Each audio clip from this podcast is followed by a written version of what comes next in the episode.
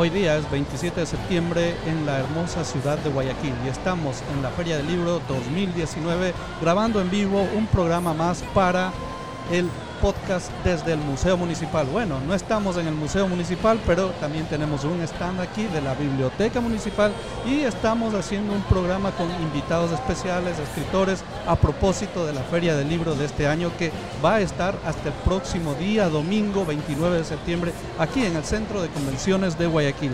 Peggy, por favor, anúncianos qué tenemos para el día de hoy o este momento. Como no, es un verdadero gusto, placer estar una vez más con ustedes a través de este medio, este podcast que ustedes los pueden eh, escuchar a través de nuestra página web www.museoarticiudad.com.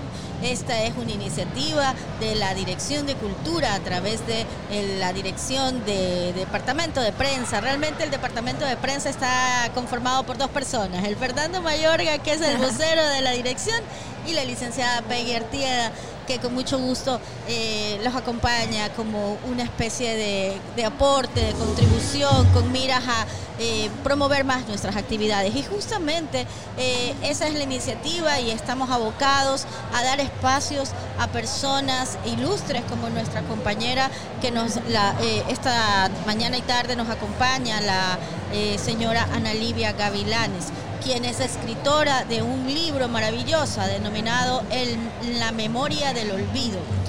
Eh, esta tarde vamos a tener eh, la oportunidad de conversar con ella de su trabajo, de qué es lo que la ha motivado a, elaborar esta novela, relato maravilloso, que llega mucho al alma, mucho a los jóvenes. Hay un intercambio espiritual entre esa sinergia que puede lograrse en la memoria del olvido de esta joven, guapísima mujer eh, que ha cumplido un papel importante en nuestra sociedad, en nuestra realidad ecuatoriana. Y es por eso que eh, esta tarde la tenemos como invitada especial de este podcast que se está grabando en el marco de la Feria del Libro. Buenos días, Ana Livia. ¿Cómo estás? Muy, muchas gracias por invitarme a compartir con ustedes en este lindo programa. Gracias. Un poco para hacer la introducción de este libro, podemos mencionar que el papel de la mujer en la actualidad de nuestra realidad ecuatoriana es la relevancia en todos los seres humanos, que en el mundo de la intelectualidad lleva a cabo en diferentes frentes de trabajo, de estudio, de ciencia y en el ámbito humanístico, en donde el ambiente estético, social, cultural ha sido asumido desde muchos con coordenadas de un estilo altamente significante, empezando por el lenguaje que elevado a la calidad de arte y los problemas sociales tratados con herméticamente destacan en el campo de la literatura, de la música, de la danza, de las artes plásticas, de la cultura, de la educación, desde otras circunstancias que aumentan el aplauso y la emoción más sentida de todos quienes logramos validar el trabajo fecundo y altamente calificado que la mujer ecuatoriana viene desarrollando con esmero, con entrega y sobre todo con su capacidad de decisión y de talante razonar y de su corazón un conglomerado de acciones y reflexiones humanas que esperan a ser analizadas desde el menor beneplácito que su axiología sobre emanar. Esas son las primeras introducciones de este conversatorio con nuestra querida Ana Livia Gavilanes, escritora de esta novela titulada En Memoria del Olvido. Para empezar, yo tengo una pregunta. ¿Por qué En Memoria del Olvido? Muy buena pregunta. Me parece contradictorio. Es verdad se juega con las palabras, pero sí tiene una eh, razón. Estamos en la Feria Internacional del Libro y lo que genera que existan estos espacios es la celebración de la creatividad de alguien que escribe y de alguien que cierra en un pacto sagrado el poder ser de esa obra que lo va a ser el lector, ¿verdad? Y un poquito lo que les quiero decir es que esta obra eh, surge de la inspiración que para mí misma tuvo en mí las palabras de un escritor. Un escritor comunicó, yo lo sentí, lo viví y me sirvió para crear. Y justamente como tú estás mostrando, el primer capítulo se llama o hace alusión a Jorge Luis Borges, un gran escritor argentino que realmente desencadenó en mi cabecita eh, la inspiración para esta obra. Él tiene una poesía que se llama Everness y en Everness el primer verso es Una cosa no hay, es el olvido. y es que somos seres de memoria y decir en memoria del olvido, que justo es el, el título de mi novela, implica el saber que lo que pasa en la vida no se va a ir, está en ti para marcar tu rumbo, para marcar tu destino. Tú decides lo que quieres ser, entonces siempre vas a recordar, pero además la palabra en memoria trae como significado también el celebrar, ¿verdad? En memoria del olvido, bienvenido el olvido, porque eh, si bien no es que existe el olvido, bueno, porque les digo, me gusta mucho la frase de Borges, jugamos con la memoria del olvido. En la verdad nunca nos olvidamos de nada, todo está ahí y vale la pena que esté, porque lo que somos es por lo que pasó. Parece que es un tema muy filosófico, ¿no? y esto me recuerda a lo que decían ya los antiguos griegos, los primeros filósofos y pensadores, ¿no? Nosotros somos lo que recordamos. Así es. El hombre, el ser humano, si no tiene memoria, no es nadie. Y es verdad. Yo soy lo que yo recuerdo. Así es. Imagínese, pierdo la memoria, me da Alzheimer, no sé ni siquiera quién soy o qué soy. ¿no? Eh, esta obra. Y ahí hay un poquito que te interrumpa porque me parece súper interesante, tal cual.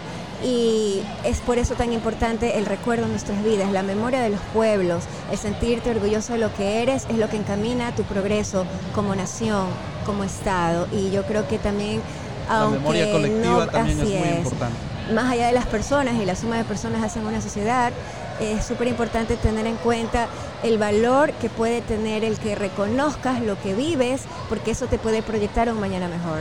Cierto. Ahora, hablando un poquito de tu obra, ¿qué género es? Estamos hablando de poesía, narrativa, para aquellos que no conocen tu obra.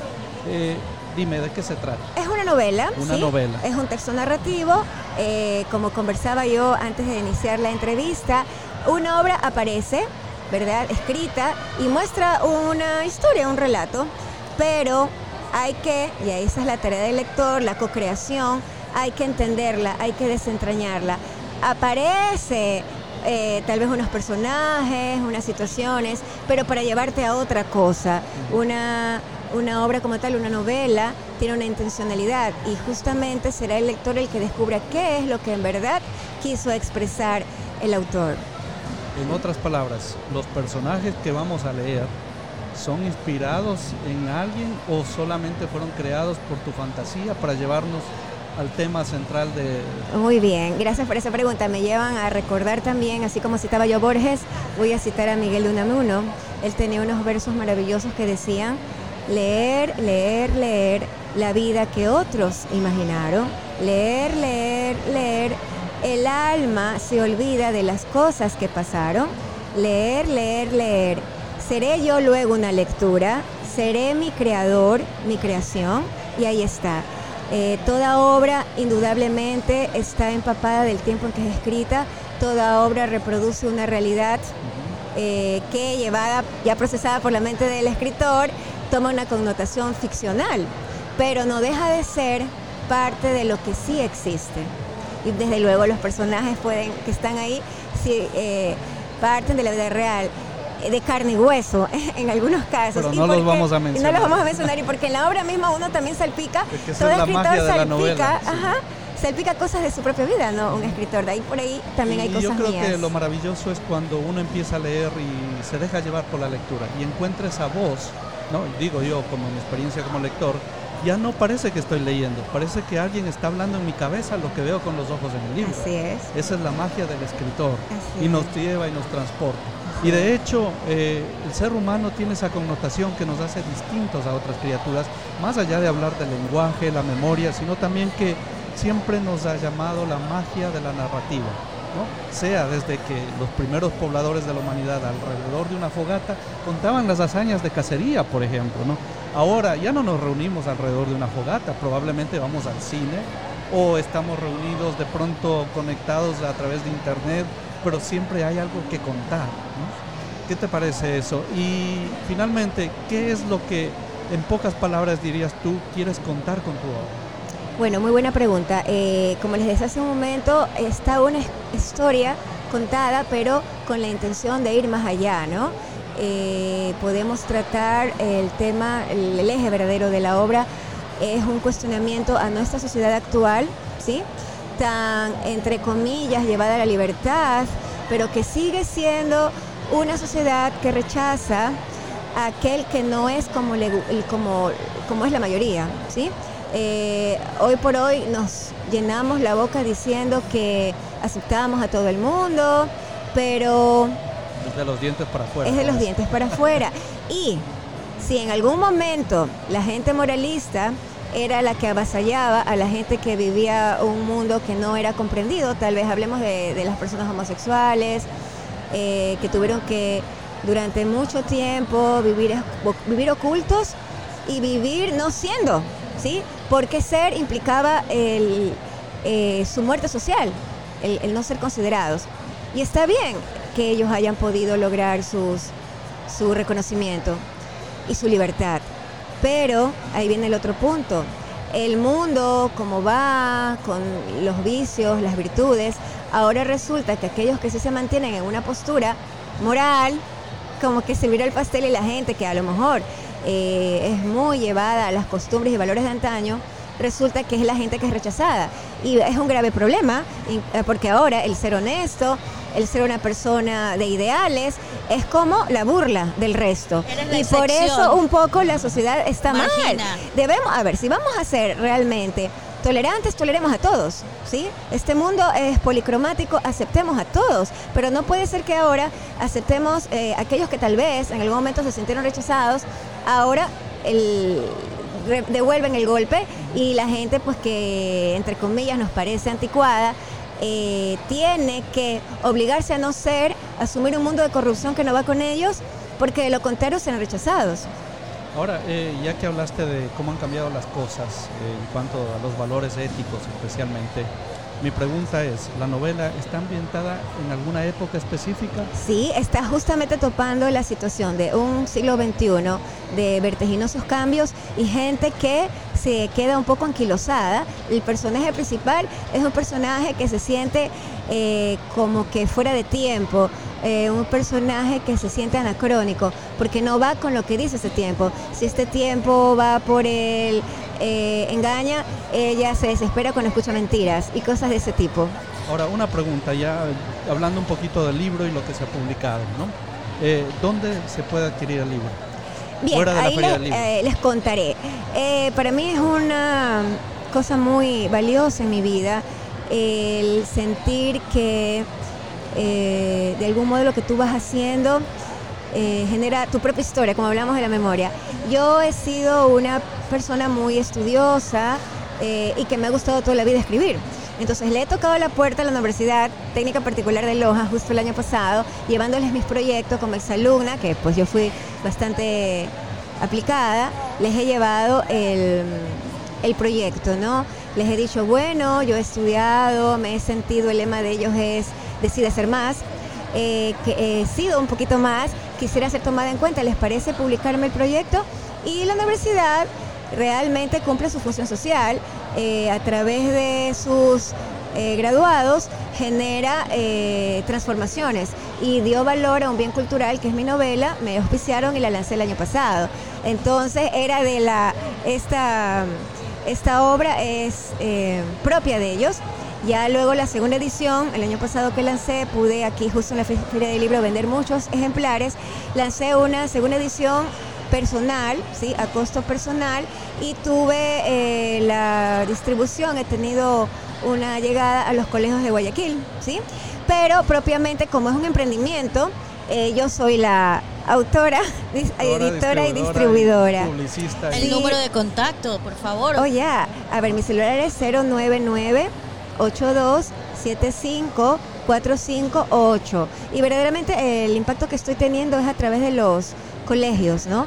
Eh, justamente también pues soy vicerrectora en una institución emblemática eh, muy histórica del país, la Unidad Educativa San Felipe Neri de la ciudad de Robamba, que justo ahora aprovecho este espacio para poder eh, hacer una convocatoria al Ecuador entero. Vamos a tener la beatificación de otro santo ecuatoriano, antiguo rector el padre Emilio Moscoso de esta institución centenaria. Tiene 183 años y va a ser pues en Robama, en el, en el estadio Olmedo, a las 11 del día del sábado 16 de noviembre. Este es un acontecimiento no solo de carácter religioso, sino que tiene una connotación histórica porque a él, él fue un mártir Él fue una persona muerta por defender sus, sus convicciones, por defender la fe en los tiempos de la crisis liberal. ¿sí? Entonces, eh, ya les adelanto un poco, va a ver no, si... Muchas gracias por esa información. Noticias positivas. Sí. Peggy, ¿tienes algo que añadir? Em, me interesa un poco conocer a Ana Livia Gavilanes eh, como persona. Me dijo que es maestra, vicerrectora de una institución muy emblemática en Riobamba, pero además como mujer es casada, tiene hijos, a qué se dedica, eh, además de tener esa... Yo, yo, creo que cuando alguien escribe es como una forma de, de, de sanar tu alma, es una forma de entregar algo de ti esa mujer hermosa por fuera también tiene mucho que dar en su esencia. Quiero saber quién es Ana, Ana Livia Gavilanes. Bueno, Ana Livia es una mujer nacida en Guayaquil, en la Perla del Pacífico, eh, que eh, realizó sus estudios en un colegio también muy conocido de, de la ciudad, La Inmaculada, y luego pues estudié, soy abogada, esa es mi primera profesión, estoy en la Universidad Católica de Derecho. Y me di cuenta de algo, me encanta lo que me decías, eh, me di cuenta que si el mundo, miren que es una constante en mi vida, si el mundo está como que patas arriba, como decía Galeano, eh, el mundo al revés, la cultura del envase, le damos valor a lo que no es verdaderamente importante, yo dije, no, pues aquí en, la corte me desespero por realizar la justicia cuando la podemos sembrar. Y ahí vino mi vocación de educadora. Me convertí en educadora porque vi que el campo donde podemos sembrar los valores es en, los niños y en la juventud. Entonces me, fui por la línea de la educación eh, y descubrí esa vocación y de ahí ya enrolé mi vida. ¿no? De hecho, mi, mi esposo también, aparte, pues al igual que yo, él tiene una profesión. Eh, es, es su apoyo, es su socio, es su compañero Sí. de vida, Sí. es alguien que admira, alguien que, que de alguna manera ha contribuido a que eh, se desarrolle profesionalmente y sobre todo tenga esa paz para poder accionar y actuar con mira siempre al crecimiento, ¿no? Sí, así es. Él es una, eh, yo digo siempre es como mi cómplice, mi amigo. Bueno y eso es lo lo he hermoso, encontrado. ¿no? Cuando realmente eh, encuentras eh, el amor integral, el amor perfecto, es ese amor que te secunda, que te comprende, que te apoya, que te hace porras, no importa que Sí. sea un desastre, pero adelante y te, te, te anima en cada paso. Él es muy entregado a mí, apuesta por mí. y Eso es una cosa que creo que si Muy el amor es así es una bendición. personas lo pueden lograr en esta vida. Es un compañero de caminar. Sí. Y me alegro mucho, Ana Livia, porque al final de cuentas eh, son de esos pocos superhéroes en la, en, en la vida real, en carne, que uno puede tener, porque uno siempre dice a luchar por la justicia y muy pocas personas lo entienden. Y a veces, muchas veces eh, uno es incomprendido y es víctima de eso que se llama ahora, le han puesto el Bullying, bullying. Eh, te sientes como que para en el mundo que yo me bajo. Pero este tipo de relatos, y es por eso creo yo que, que cala en la juventud, porque muchos de ellos se sientan así, rechazados, marginados, incomprendidos, y, y se sienten identificados con su sentir. Sí, Nada así más es. nos queda agradecer por eh, su presencia aquí. Ana Livia, un bonito nombre, muy latino, Livia. Ajá.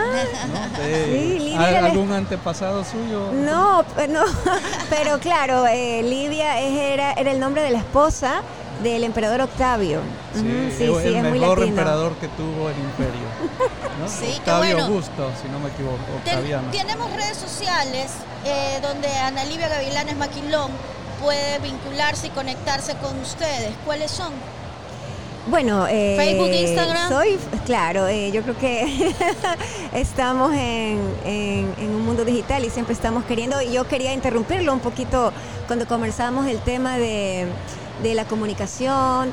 eh, a veces se sataniza un poco eh, el asunto de que ahora la gente vive es con el aparato y estás en la Sí. mesa, en el comedor comiendo con las personas, y estás en el aparato, pero yo digo, bueno, a veces no entendemos eh, los cambios. ¿Qué está haciendo finalmente esa persona a través de un aparato? Está tratando de expresarse, así que bueno, hay que ver un poco las cosas eh, desde de De todas otra las- perspectiva, Así ¿no? Bueno, es, la ¿no? tecnología La no es utilidad. mala, es el uso que le damos. Así es, Sí. exactamente, es el uso que le demos. Siempre será nuestra decisión, ¿no? Todo lo que hacemos en la vida sale por nosotros mismos, ¿no? Y, y bueno, justamente en redes estoy en, tengo pues mi Facebook, tengo un blog que se llama Luz en Letras, Y bueno, sí, nada más, porque de ahí realmente no tengo Instagram y tengo un Twitter que no lo abro mucho. lo mismo me pasa a mí. Pues a mí me pasa todo lo contrario. En todo caso, es un verdadero placer el poder tenerla aquí con nosotros y el poder haber coincidido en ideales, en principios y sobre todo en trabajo. Muchas gracias verdadero gusto ustedes. Un conocerla. gusto, muchas, Muchas gracias, gracias. Ana Livia Gavilanes, en memoria del olvido. Gracias. Qué locura.